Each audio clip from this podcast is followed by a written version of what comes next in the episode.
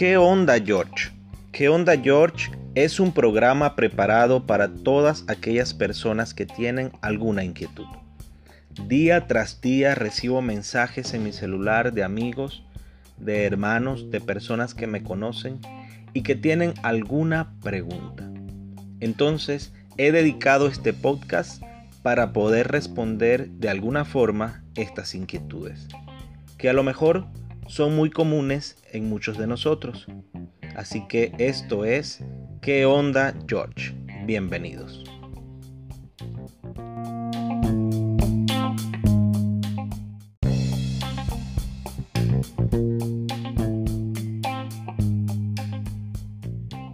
Episodio 3. Una felicidad plena. En el episodio anterior tuve la satisfacción de compartir uno de esos temas que más me han dado batalla a lo largo de la vida. Razón por la cual hoy por hoy el pedir perdón y perdonar lo tengo como prioritario en la agenda. Hoy voy a dedicar este podcast a otra de las necesidades humanas, esa que trasciende las barreras de lo material y que cuando la encontramos nos impulsa hacia adelante. Por eso, Hoy hablaré de una felicidad plena.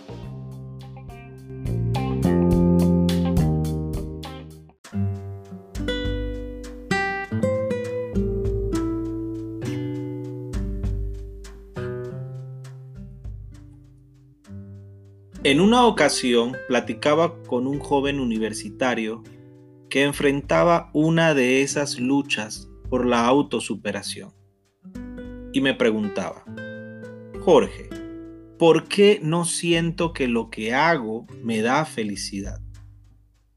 El contexto de la pregunta estaba anclado a la frustración que sentía tanto por las dificultades académicas como relacionales, problemas en su hogar con padres en proceso de separación silenciosa y una economía decadente.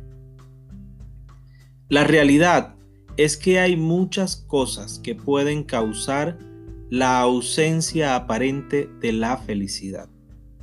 Hoy más que algunos años atrás vemos muy común el consumo de medicamentos antidepresivos. En el momento que leo alguna de estas preguntas, siempre pido un tour por el contexto para entender las razones básicas y antes de dar un consejo, suelo imaginarme yo mismo en el lugar del otro, para decir palabras que sirvan de provecho en la vida práctica.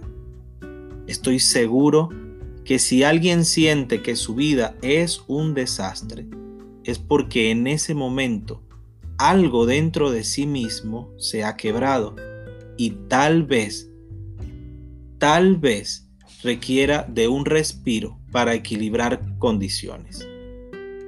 Las situaciones adversas, cuando se viven una y otra vez, en consecuencia, traen desánimo, aflicción de espíritu, desesperanza, tristeza, fatiga y con ello un, un alto sentido de insatisfacción. La felicidad siempre está conectada en lo orgánico a la autorrealización. La satisfacción de las necesidades básicas y por supuesto a la trascendencia de lo que adquirimos como producto de nuestro esfuerzo y dedicación. Es así como muchos en algún momento hemos visualizado el tema de la felicidad.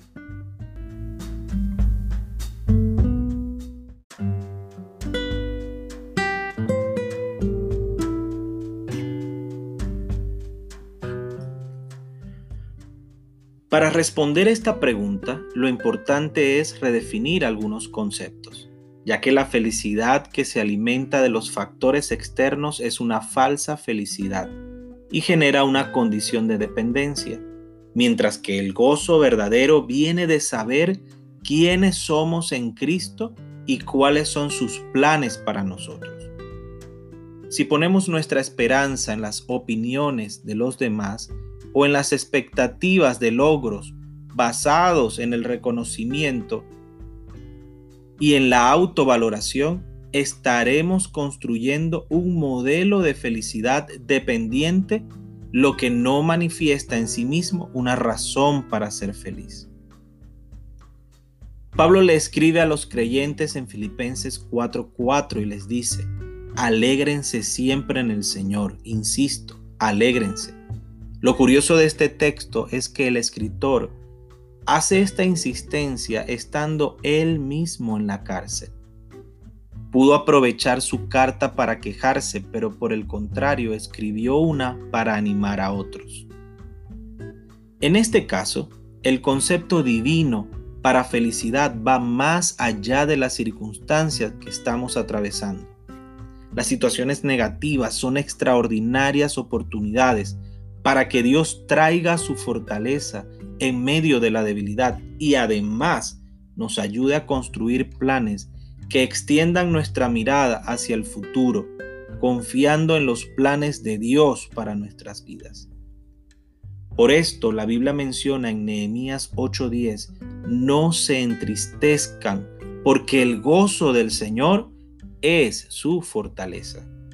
Cuando nuestra confianza está puesta en los planes divinos, entonces entendemos que toda cosa sucedida, sea buena o sea mala, será para fortalecernos y por eso nos alegramos. Y a lo mejor estarás pensando que se me hace fácil opinar así porque yo no he vivido lo que tú sí. Y es cierto, cada uno de nosotros hemos vivido nuestras propias experiencias, pero te aseguro que he estado triste al extremo y en medio de esa cueva oscura que es la, la depresión, de empezar de cero, dormir en el piso, alejamiento familiar y mucho, mucho, mucho más, yo aprendí que los factores externos no me pueden agobiar cuando en mi interior tengo la convicción que si Dios empezó su obra en mí, él es fiel y justo para terminarla. Cuanto más creemos en el plan divino, más herramientas tenemos para que nadie pueda quitarnos el gozo de nuestra vida.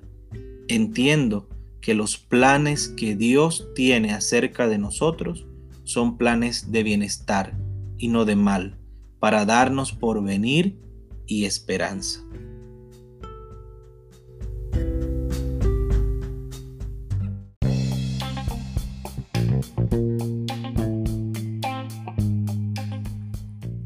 El salmista David decía, me mostrarás la senda de la vida, en tu presencia hay plenitud de gozo, delicias en tu diestra para siempre.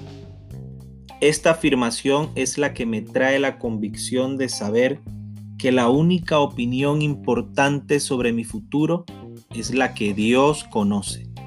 Por eso, aclara el salmista al decir, me mostrará la senda de la vida. Además, ¿qué implica encontrar la plenitud de gozo en la presencia del Señor? Este es el reto. Alabar y agradecer es la puerta de entrada para el gozo permanente.